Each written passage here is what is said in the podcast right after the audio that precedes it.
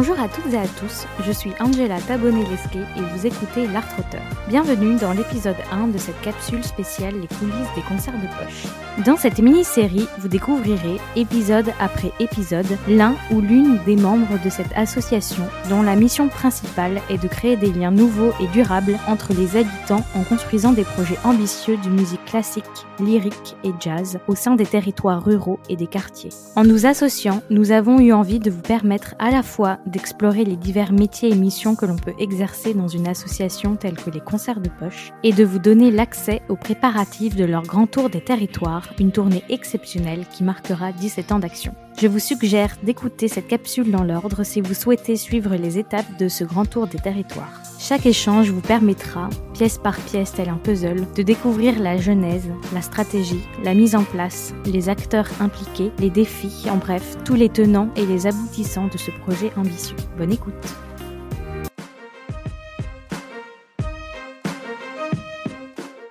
Bonjour Gisèle Bonjour Merci d'avoir accepté mon invitation. Tu fais l'ouverture de cette capsule spéciale Grand Tour des territoires des concerts de poche et j'en suis ravie et honorée. Merci d'être là. Bah, merci.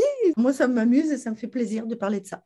Super. Pour commencer l'interview, tu as choisi le concerto pour piano numéro 2 de Brahms, interprété par Jonathan Fournel lors du concours international Reine-Elisabeth de Belgique en 2021. On va tout de suite écouter un extrait et on se retrouve juste après.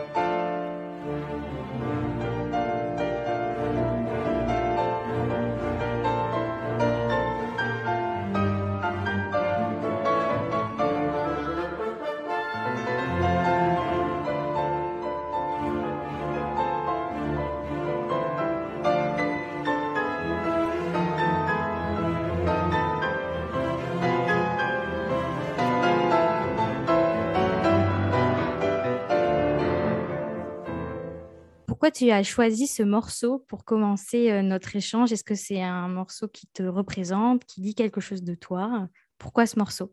Alors oui, il réunit beaucoup de choses ce morceau. D'une part, euh, c'est une des plus belles œuvres de Brahms, une des plus belles œuvres pour piano, une des plus belles œuvres pour piano et orchestre. C'est une véritable symphonie en fait, euh, avec piano euh, et orchestre qui met le piano incroyablement à l'honneur. Et puis en plus, cette interprétation, c'est celle de Jonathan Fournel. C'était complètement génial la façon dont il a joué ça. En fait, c'était le 31 mai dernier, je crois. On avait beaucoup élaboré cette œuvre ensemble, puisque ben, j'ai la chance de suivre son évolution depuis qu'il est tout petit, 13 ans, quoi. Et donc, c'était une telle consécration, ce premier prix qu'il a gagné avec cette œuvre. Et c'est une des œuvres qui me fait le plus euh, vibrer depuis que j'aime le piano, en fait. Ça réunissait beaucoup de choses pour que j'ai envie de choisir cet extrait-là. Merci de l'avoir partagé avec nous.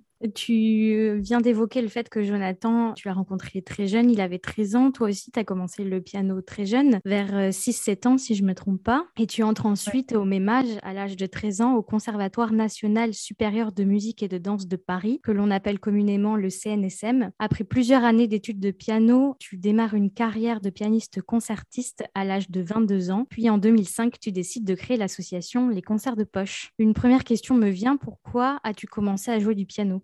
Bah parce qu'il y avait un piano à la maison, tout simplement. J'ai toujours aimé le piano, j'ai toujours connu le piano. Mon père jouait du piano, mes deux grands-mères jouaient du piano. Il y avait toujours des pianos partout où j'allais. Moi-même, je pense que j'ai dû, euh, dû essayer, montrer que j'aimais ça. Et en définitive, euh, j'ai été inscrite à un petit conservatoire de quartier. Puis ça m'a beaucoup, beaucoup plu, je pense. J'ai montré un goût pour le piano et pour la musique qui ont fait que mes professeurs se sont un peu emballés, etc. Et du coup, quand on est encouragé par l'entourage, on a envie d'approfondir et puis de fil en aiguille, euh, c'est comme ça que les choses se sont enclenchées. Et donc toi, dès le début de ton apprentissage, tu t'es pas dit je veux être pianiste concertiste. Ça arrivait peut-être au fur et à mesure. Tu dis qu'il y a eu des encouragements. Euh, à quel moment ça arrivait cette envie d'être pianiste non, concertiste alors moi, je, pianiste concertiste, je savais probablement même pas ce que c'était. Hein, que j'étais gamine, encore que on m'emmenait au concert. Je, me rappelle des récitals d'un pianiste qui s'appelait Nikita Magalov, qui était un merveilleux pianiste qui m'impressionnait beaucoup. Et puis, mais j'allais au concert aussi de, violonistes, etc. Donc aussi, ça devait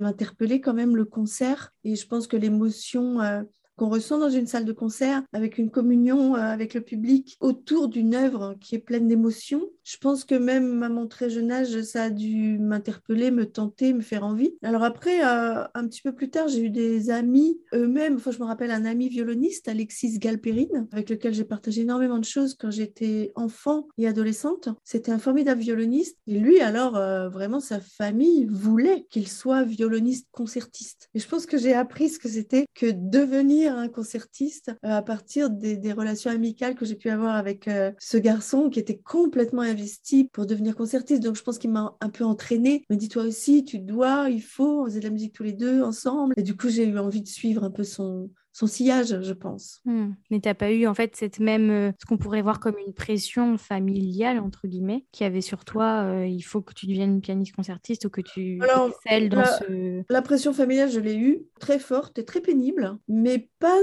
forcément si jeune. Euh, hmm. Je l'ai eue une fois que justement j'étais rentrée au CNSM, que j'étais apparemment assez prometteuse. J'étais rentrée jeune et plus jeune que l'âge moyen habituel à cette époque-là. C'est quoi l'âge moyen habituel? je pense que c'était plutôt 17 ans, tu vois. Où, ah euh, donc j'étais vraiment la benjamine, hein, toujours un peu. Et du coup, j'en nourrissais certainement un peu une fierté, un orgueil. On est un peu bête hein, quand on est jeune. Et mes parents, euh, grosse fierté, gros orgueil. Et du coup, grosse pression, parce qu'il fallait être... Euh, digne de pseudo-dons. Enfin, tu vois, c'est-à-dire que je me sentais du coup obligée à un moment donné oui, de mettre en valeur euh, ce qu'on disait, euh, c'est-à-dire, bon, bah, es doué, maintenant tu travailles, et puis hors de question d'avoir le trac, par exemple, et à chaque fois que tu joues en public, tu dois donner le meilleur de toi-même, parce que les gens vont venir t'écouter, et ils doivent trouver ça très bien, parce que comme ça, nous, la famille, on sera très valorisés. Et ça, à partir du moment où c'est rentré dans un circuit un peu comme ça, ça a été très lourd, ça m'a pas donné du tout l'idée de ne pas faire ou d'arrêter, ou de... mais, mais je trouvais ça très pesant. Mmh. J'aurais préféré qu'on reste dans le, bonheur de faire de la musique et puis pourquoi pas devenir concertiste, mais pas que ça devienne une obligation d'être parfait. Cette obligation-là euh, était lourde. Et tu penses que cette obligation, c'est aussi quelque chose qu'on transmet à travers les cours euh, de musique comme un prérequis pour devenir euh, musicien ou musicienne professionnelle? Bah, il faut faire attention parce que il faut d'un côté transmettre une très grande exigence et un très grand perfectionnisme, et d'un autre côté donner le droit à l'erreur parce que la musique est une expérience et on doit continuer de progresser en faisant évoluer ces expériences. Et si on veut immédiatement la perfection, c'est très inhibant et du coup, chaque expérience est douloureuse et donc il faut faire très attention à ça. Donc je pense que j'avais des expériences, enfin j'en ai eu beaucoup comme pianiste qui m'ont au contraire porté euh, et j'ai échappé à, cette, euh, cette sorte de névrose très souvent, mais hum, de façon pas encore très consciente. Je faisais pas de travail particulier pour ça. Et donc, j'étais souvent rattrapée par une exigence qui était un perfectionnisme un peu staccanoviste. Et ça, c'est pas bon, en fait. Hmm.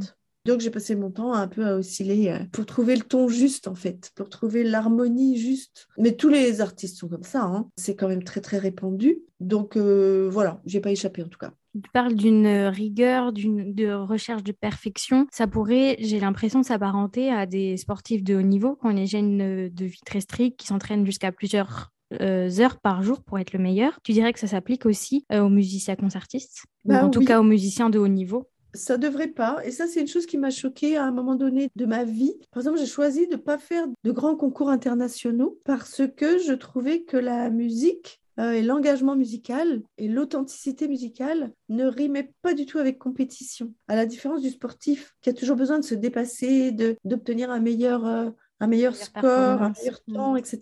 En, musique, ça n'a pas lieu, ça. Il faut effectivement euh, travailler énormément pour pouvoir être à la hauteur de l'œuvre et puis euh, à la hauteur aussi de la manière dont on a envie de l'interpréter. Et donc l'exigence de l'interprétation, la, la manière de, chercher vraiment l'émotion la plus euh, la plus vibrante et comment est-ce que techniquement ça doit se traduire, c'est un énorme travail. Et donc ça, c'est tout à fait normal de mener ce travail à son plus haut niveau, mais pas pour être le meilleur et pas pour être le premier et pas pour être le plus fort. Et donc euh, c'est là où il faut pas dévier et il faut pas se tromper de psychologie en fait. Hmm. Et tu arrivais quand même à garder de la place pour euh, des études parce que 13 ans, euh, tu es au collège à ce moment-là? Alors en fait, euh, ça, ça a été compliqué. J'ai été en fait en horaire aménagé, on appelle ça. Hmm. Et puis en fait, j'ai carrément quitté l'école à un moment donné parce que le travail au conservatoire était vraiment lourd. J'ai passé mon bac après en candidat libre, une fois que j'avais terminé tous mes concours de piano. Et ça m'a beaucoup, beaucoup amusé parce que j'avais 18 ans, je me suis inscrite et j'ai travailler chaque matière euh, en quelques mois. Et je me suis vraiment demandé pourquoi on passait autant de temps sur les bancs de l'école, parce que c'est presque beaucoup plus facile, en fait, de faire ça avec une maturité un tout petit peu plus importante et de travailler bien les matières et de comprendre ce qu'on a à faire et de faire une belle dissertation et d'avoir 19, en fait. Du coup, ça m'a ça m'a beaucoup interpellée, ça m'a ça m'a donné envie aussi. Je me suis vraiment demandé à ce moment-là si euh, j'avais pas envie de faire d'autres études et tout ça parce que je trouvais ça très passionnant. Mais j'ai pas été sur les bancs de l'école.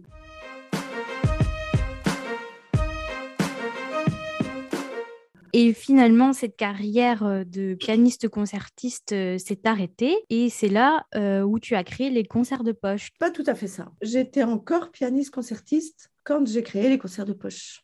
Hmm. Et il y a eu tout un tuilage. Et quand j'ai créé les concerts de poche, je n'avais pas du tout décidé d'arrêter ma carrière. J'avais juste décidé qu'il fallait s'adresser à d'autres publics que ceux dont j'avais l'habitude et dont tous les musiciens avaient l'habitude, c'est-à-dire des publics de connaisseurs. Et donc, j'avais vraiment envie d'aller vers autre chose, d'aller vers d'autres gens et d'aller vers le, ce que j'appelais moi les, les, habitants du 21e siècle. Enfin, je trouvais qu'on se déconnectait complètement en fait. Et ça me manquait. Et du coup, j'ai eu envie d'inventer un système euh, complémentaire, mais je ne savais pas du tout où ça m'emmènerait. Et en tout cas, je n'avais pas du tout à ce moment-là décidé d'arrêter de donner des concerts. J'avais envie d'en donner moins.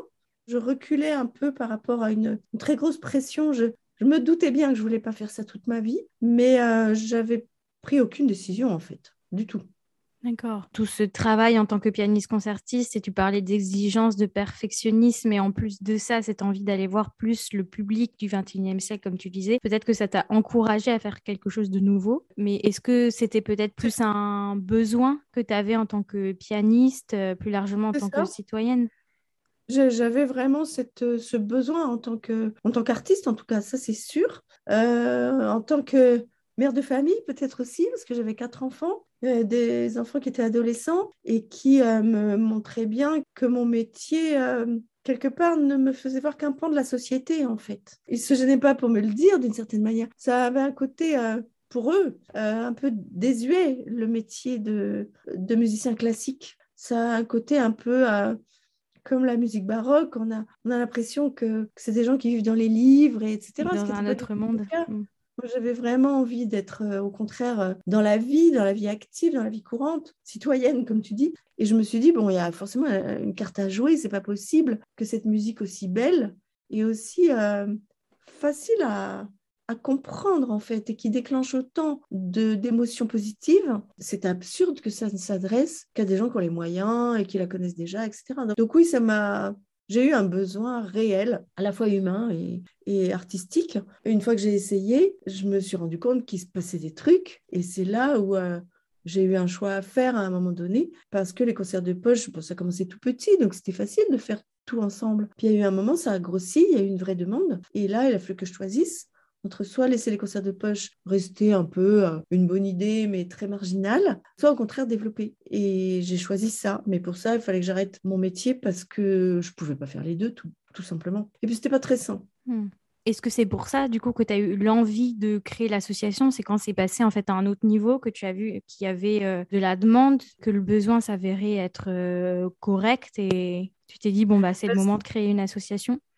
Non, alors l'asso, je l'ai créée quand même euh, tout de suite. L'association a été créée euh, pour pouvoir euh, faire ne serait-ce que les premiers concerts et les premiers ateliers. Parce que sans association, tu ne peux pas faire grand-chose. Il faut des droits, tu vois. Enfin, c'est pas c'est pas facile. Il y a un droit juridique quand même, enfin un droit euh, légal qui est important et qu'il faut respecter. Euh, tu peux pas recevoir du public si tu n'es pas structuré d'une manière ou d'une autre. Donc rien que pour les premiers concerts et ateliers, finalement, l'association était nécessaire. Elle aurait pu rester toute petite. Et simplement, il y a eu un, besoin, comme il y a eu une grosse demande à laquelle je m'attendais pas euh, après les premières expériences. Eh bien, il y a eu besoin d'être un peu nombreux dans l'équipe et de trouver surtout des professionnels pour faire tout ça parce que moi j'étais euh, bénévole Et puis, j'étais aidée par Pierre-Alain Bréweb qui présente les concerts, mais qui était bénévole aussi. J'étais aidée par Dominique Dolé, qui est mon mari et qui fait les premières affiches. Lui, bon, n'a rien à voir. Il est restaurateur de peinture, il est peintre, il est graphiste. Mais n'empêche que c'était lui qui mettait les, les lumières euh,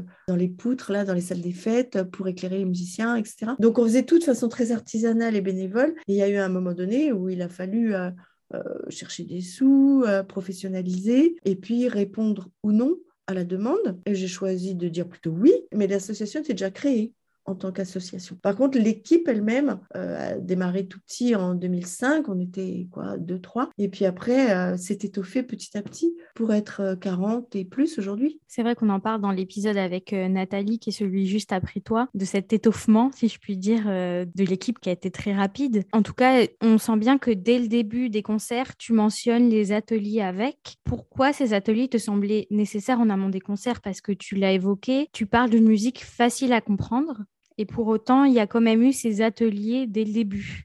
Pourquoi? Parce que en fait, il faut aussi que les, que les gens viennent, parce que euh, l'expérience avec mes enfants, par exemple, me montrait bien que, euh, euh, a priori, le, public n'a pas envie euh, d'aller écouter un concert de musique classique. D'abord, je crois qu'il y a beaucoup de concerts de musique classique qui sont très ennuyeux. Il faut savoir ça aussi. Et ça, c'est tout mon travail de directrice artistique aujourd'hui, c'est de faire en sorte que jamais on ne risque de provoquer l'ennui en concert avec euh, quelque chose de bah, peut-être pas assez exigeant euh, dans la qualité. Et je pensais aussi que pour rajeunir le public, pour s'adresser vraiment à des gens qui disent c'est pas pour moi. Moi, cette musique, j'aime pas, je n'irai pas. On pouvait pas proposer juste des concerts. Il fallait faire de la musique avec les gens. Et il fallait une démarche de euh, euh, si vous venez pas à la musique, c'est elle qui va venir vers vous. Et puis vous m'en direz des nouvelles. Ce qui s'est passé en fait. Et aller dans les classes, aller euh, vers les personnes un peu de tous les âges. Et puis leur dire bon, on va faire de la musique tous ensemble. Et vous allez vous rendre compte que au concert, le compositeur qui a composé l'œuvre, l'interprète, qui joue cette œuvre et le public que vous serez, vous serez dans un acte commun d'invention et de création qu'on va démarrer ici pendant l'atelier. Et donc, euh, disait pourquoi pas. Et puis ben, après, c'est une, une façon aussi de, de, rendre les choses euh, attrayantes et surtout euh, émouvantes qui font qu'on a l'adhésion des personnes et puis qu'après, ben, on éveille leur curiosité et puis que c'est gagné.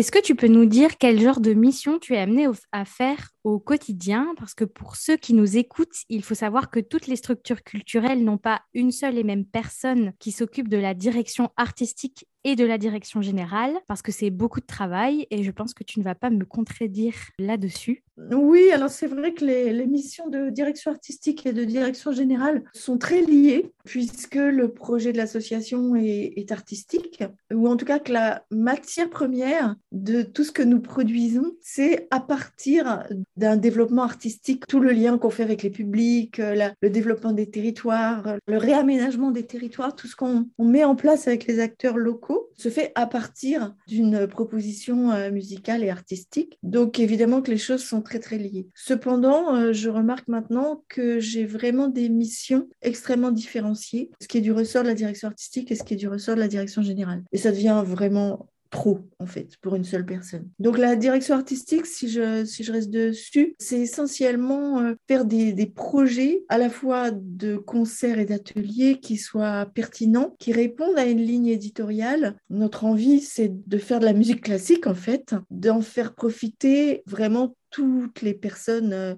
euh, euh, habitant euh, en France et pendant notre siècle. Mais du coup, il faut être très visionnaire. Quels sont les artistes qui vont être les plus coachants, qui vont faire en sorte que les meilleurs ateliers qu'on aura faits vont permettre vraiment de profiter de la musique, de profiter des programmes, etc. Donc il y a un choix d'artistes qui est très important. Après, il y a un vrai soutien aux artistes parce que quand on leur téléphone, ils ont des envies, ils ont des projets, ils ont des programmes et donc, selon euh, l'évolution de leur carrière, est-ce qu'ils sont jeunes, est-ce qu'ils sont vieux, est-ce qu'ils font partie de quatuor à cordes, est-ce qu'ils sont solistes, selon euh, les projets que eux ont envie de faire et les projets qu'ont envie d'élaborer les, concerts de poche, il faut mettre tout ça en phase. Donc, il y a beaucoup de temps, d'une part, de, de, réflexion, de choix, de choix un peu visionnaire. Et puis après, il y a euh, vraiment appeler les artistes, échanger avec eux, écouter leurs idées, leurs besoins. Ensuite, il faut échanger avec l'équipe, c'est-à-dire qui on met où Donc ça, ça fait partie aussi de la direction artistique et du projet de programmation territoriale.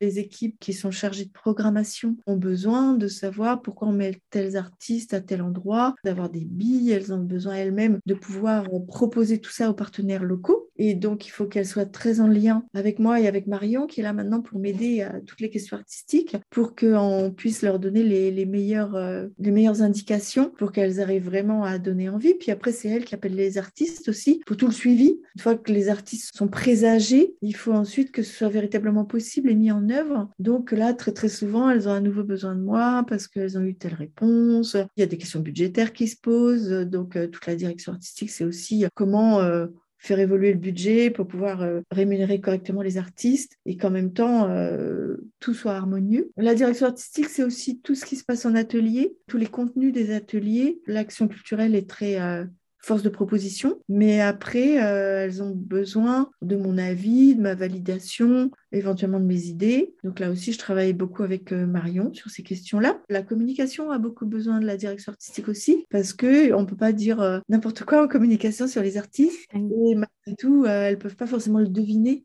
pour choisir justement ces artistes, trouver des contenus d'ateliers, il doit y avoir très certainement aussi un gros travail de veille parce que je suppose que les artistes euh, qui sont choisis dans la programmation, ils tombent pas du ciel.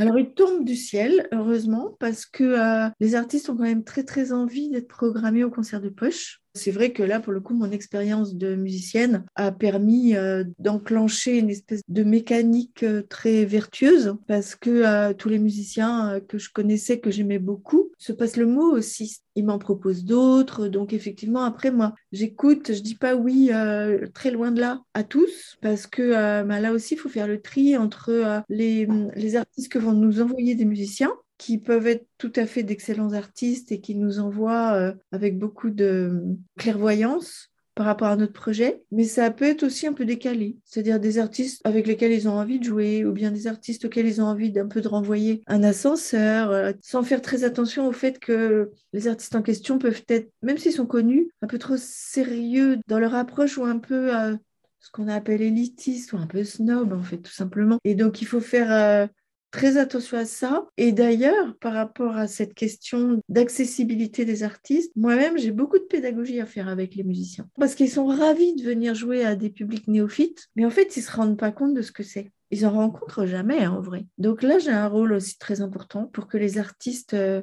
comprennent vraiment leur, euh, leur mission citoyenne. Donc tu me disais, oui, euh, une veille, bah oui, oui, bien sûr, parce qu'il y a aussi tous les jeunes artistes, parce que moi, je ne veux pas rester dans un cercle relativement restreints qui seraient les artistes déjà euh, très connus, ceux qu'on connaît bien, ceux que moi-même euh, j'ai côtoyés quand j'étais jeune, etc.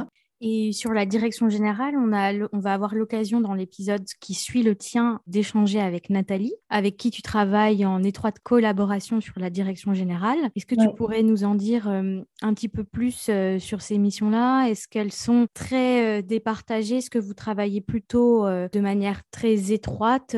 Comment ça se passe? Quel genre de mission tu as? On s'est quand même beaucoup partagé les, les missions et que j'ai énormément délégué à Nathalie celles évidemment qui me restent et que j'ai, ce sont euh, des, bah, des missions d'insuffler le nouveau projet, de le travailler avec elle, mais de, de valider aussi, d'arbitrer toutes sortes de questions qui se posent. Euh, donc ça c'est sur le projet associatif, où est-ce qu'on va, où est-ce qu'on veut être dans un an, où est-ce qu'on veut être dans trois ans, où est-ce qu'on veut être dans dix ans? Donc là, euh, bien sûr qu'elle a beaucoup besoin de moi et que moi j'ai beaucoup besoin d'elle. Elle a beaucoup de rendez-vous internes aussi, donc elle a besoin de voir avec moi si ce qu'elle a dit à un tel ou à une telle est bien euh, effectivement conforme à ce qu'on continue de voir se dessiner. Ce qui est compliqué, c'est qu'on a toutes les deux des relations extérieures différentes et si on avait vraiment le temps, on se parlerait très souvent parce qu'il faut être très très au courant de tout euh, ce qu'elle aura recueilli comme euh, propositions qui peuvent venir des financeurs publics, des financeurs privés. Et moi, de mon côté également, je vais être en lien aussi avec des journalistes, avec aussi des financeurs. J'aurai tel rendez-vous avec Lucie Pacifique, par exemple, qui est donc responsable du mécénat. Et il faut que je puisse le raconter à Nathalie parce que c'est toutes ces choses-là qui font avancer le projet associatif. Il faut qu'on soit à la fois très en phase et qu'on arrive à se partager les choses. Après, il y a toutes les relations internes avec euh, l'équipe pour que ben, le travail soit faisable. Enfin, il y a beaucoup de recrutements, par exemple, des recrutements nouveaux, soit parce que des gens s'en vont et qu'il faut euh, les remplacer, soit parce que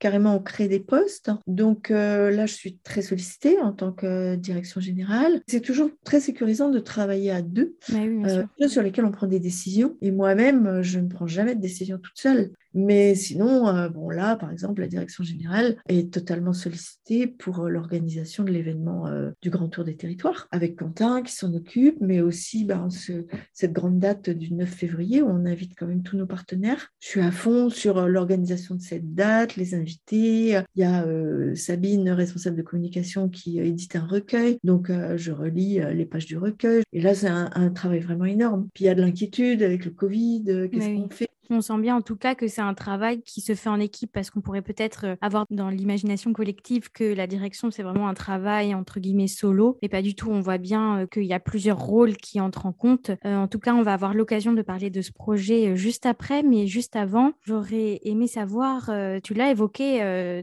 tu as une expérience de musicienne. Quand tu t'es retrouvée en fait à être la directrice générale de cette association, peut-être que ça s'est fait de manière progressive parce que l'association a également évolué de manière progressive. Mais est-ce qu'il y avait des clés peut-être qui te manquaient, euh, des livres qui t'ont aidé, des personnes, euh, des outils, des techniques euh, Qu'est-ce qui t'a aidé en fait à évoluer aussi avec l'association dans ce poste? En fait, je crois que ce qui m'a énormément aidé dans mes fonctions de manager, c'est d'avoir été euh, enseignante, en fait. Et enseignante à, enfin, pas des classes, en fait, mais de façon individuelle à des pianistes. Et donc, de ce fait, j'ai une, une, comment dire, une expérience presque innée, parce qu'en plus de ça, j'étais prof à assez haut niveau, euh, alors que j'avais à peine 25 ans, en fait. Hein. Et donc, j'ai vécu avec ce souci d'être capable de se mettre à la place de l'autre, de sentir ce qu'il ressent, de lui donner la liberté d'interpréter. Mais donc dans l'équipe, c'est la même chose, la liberté aussi de prendre son poste, la liberté d'apporter des idées, tout en restant dans un cadre extrêmement euh, rigoureux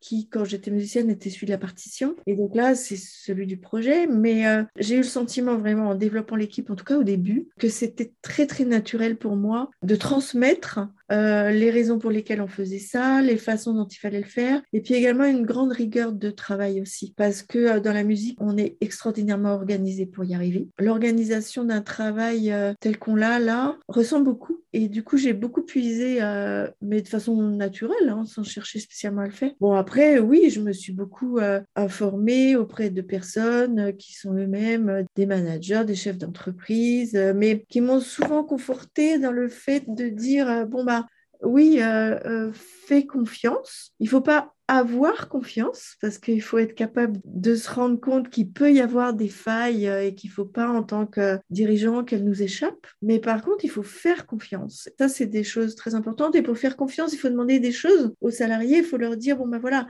tu as ces missions qui sont claires. Enfin, on essaye qu'elles soient claires et sinon le management n'est pas bon. Et après, il faut que tu te sentes responsable de ta mission et que moi, je sois là pour t'aider, mais à ta demande. Et pas t'aider en disant, hé, attention, je vais t'aider à faire ci, je vais t'aider. On sent qu'il y a un appui. Ouais, il faut que le salarié lui-même, il sache ce qu'il a à faire, qu'il prenne son truc en main, qu'il établisse sa tout doux, et puis qu'il vienne vers son, N plus 1, on va dire, pour lui poser des questions, mais des questions qui doivent avoir été préparées et qui doivent pouvoir l'éclairer dans le dossier qu'il a en main. Au début, bien sûr, faut épauler, faut donner la transmission pour que le salarié arrive à bien posséder euh, son sujet, mais il faut qu'assez rapidement, la personne arrive à sentir quel est le maillon qu'elle est où est-ce qu'elle est indispensable et de cette manière-là, arriver à apporter à son manager euh, la façon dont elle réfléchit et puis euh, toutes les choses déjà euh, très très organisées dans la méthode pour qu'il n'y ait plus besoin que de dire oui, non, là peut-être j'en rajouterai un petit peu de ce côté-là et puis là peut-être il faut aussi fouiller par-ci par-là, etc. Mais c'est très très important qu'il y ait cette relation de confiance qui soit établie. Donc ça, j'avoue que je l'ai beaucoup travaillé sur le terrain. Et là où ça a été plus compliqué, c'est quand on a diversifié les fonctions en différents pôles. Parce qu'au début, il y avait beaucoup de polyvalence chez chacun des salariés et c'était très agréable parce qu'il y avait une espèce de collégialité qui était vraiment euh, très en confiance et qui faisait qu'on avait l'impression de jouer tous ensemble à un grand jeu de société un peu sublime, mais qui était très motivant. Et euh, là où c'est devenu euh, plus difficile pour moi, ça a été quand on a différencier les pôles, que chacun a eu une fiche de poste extrêmement délimitée et puis qu'il a fallu euh, que j'ai moins d'interaction avec chacun. Là, ça a été plus difficile parce que euh, ben, m'a été renvoyé, qu'il euh, y avait une distance avec la direction. De quelle manière faire en sorte que les responsables et Nathalie, par exemple, puissent avoir toute la liberté d'interagir elles-mêmes avec vraiment les salariés et que moi-même, je sois quand même euh, présente sans les gêner. Donc euh, là, euh, j'ai eu besoin d'elles qui m'ont expliqué. Enfin, ça a été très intéressant. Hein. Le travail que j'ai pu faire avec Gladys, que j'ai pu faire avec Nathalie. Gladys qui était... qui était la prédécesseur de Nathalie, en fait. D'accord. et je pense que ça m'aurait plu de trouver le temps de faire vraiment des formations de management que j'ai pas vraiment eu le temps de faire. Par contre, que j'ai quand même fait avec euh, une personne qui est venue nous aider avec Nathalie pendant, pendant six mois et qui nous a quand même aidé à restructurer vraiment les missions de la direction, la direction générale, etc. Et ça, ça a été un apport très intéressant. Je me suis rendu compte qu'on restait encore très souple dans notre direction et que je le souhaitais vraiment qui n'est pas une espèce de marche ou crève que je déteste en fait et que je verrai toujours à ce qui n'existe pas chez nous. Mais bon, Nathalie a jamais eu envie de ça non plus. Euh. Et c'est très important, hein, mais il peut y avoir vraiment des modes de, direction. Euh.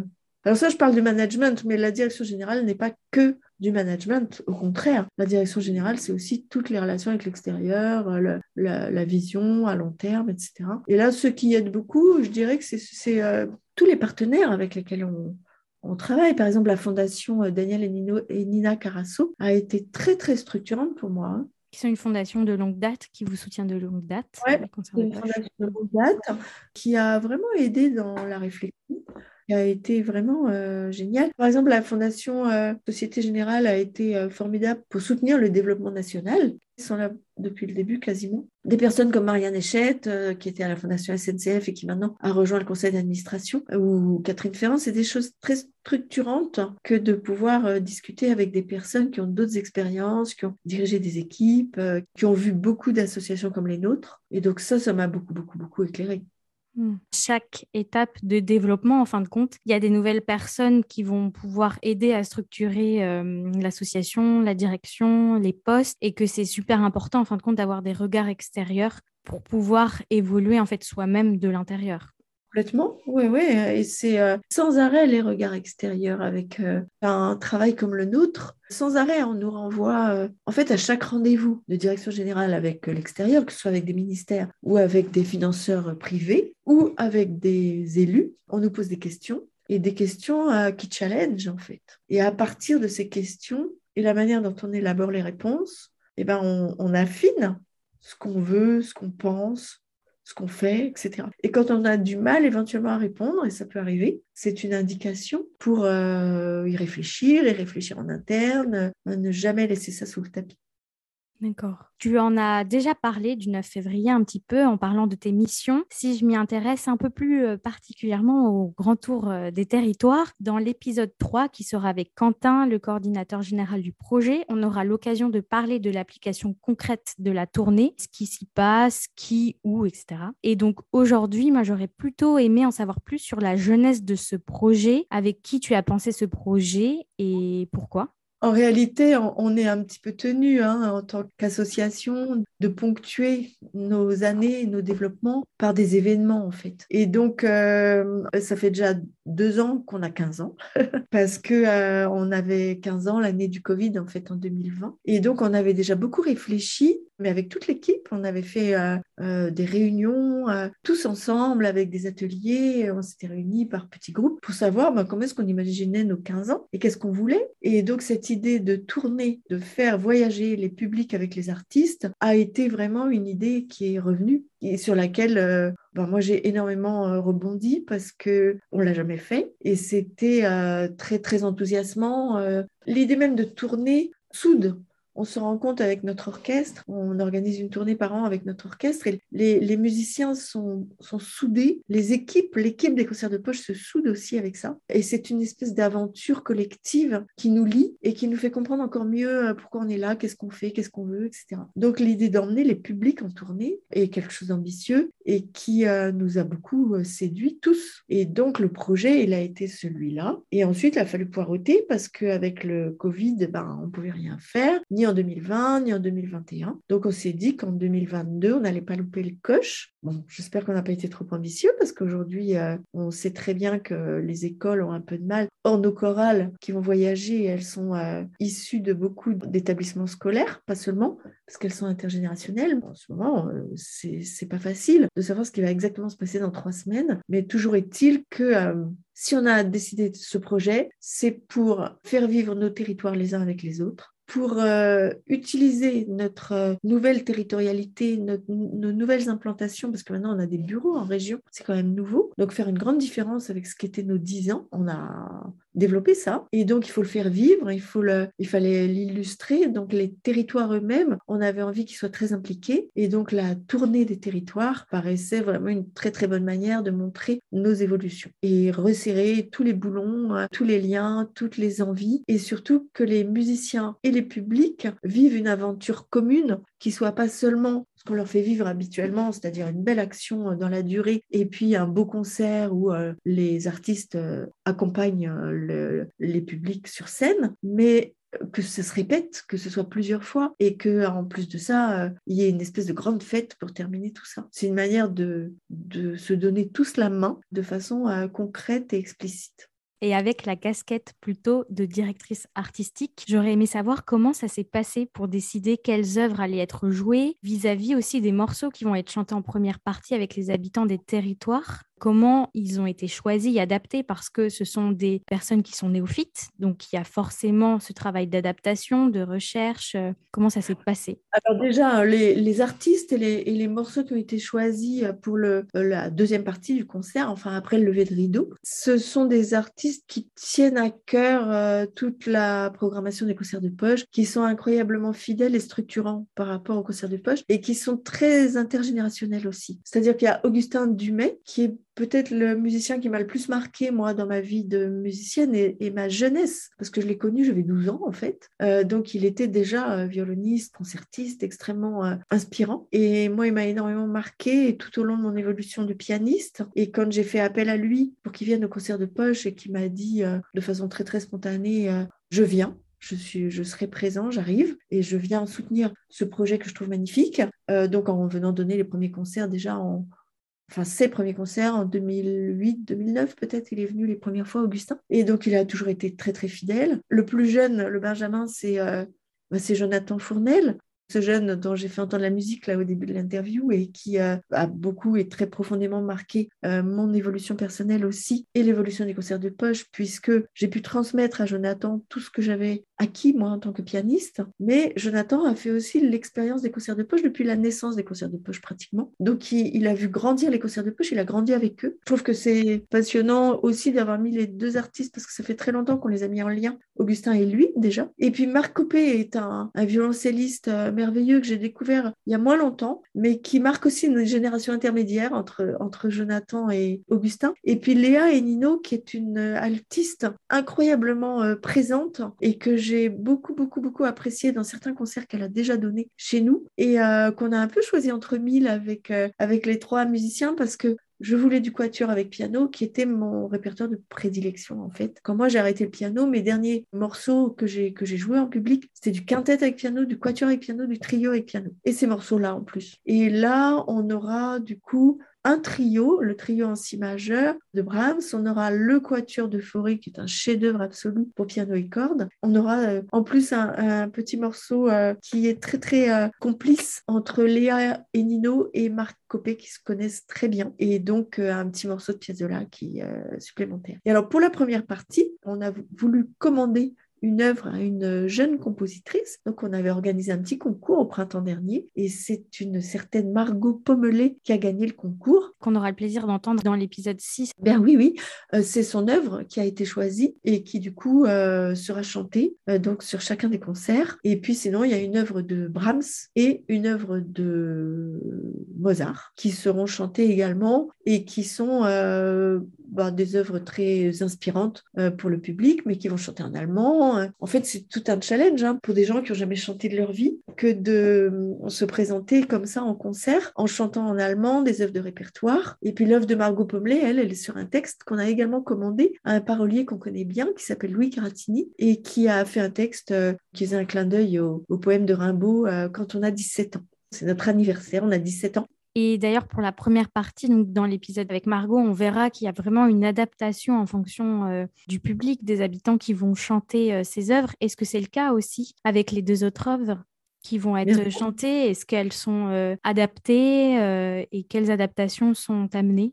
Oui, elles sont adaptées. Ben, en fait, euh, on a nos chefs de chœur, nos pianistes, qui euh, sont formidables dans les transcriptions, qui font de l'œuvre originale. Mais bon, Das Klinget, c'est un chœur de Mozart, hein. donc euh, lui, on l'adapte pour qu'il soit pas trop difficile, mais c'est déjà écrit par Mozart. Et l'adaptation qu'on fait aussi, c'est pour que l'accompagnement instrumental soit vraiment fait par le quatuor. Et donc, pour les quatre musiciens du quatuor, et ça, bien sûr, Mozart, il n'y avait pas pensé à faire accompagner la flûte enchantée par un alto, un violoncelle, un violon et un piano. Donc, euh, nous, faisons nous-mêmes euh, cette transcription. Et c'est pareil pour le Brahms.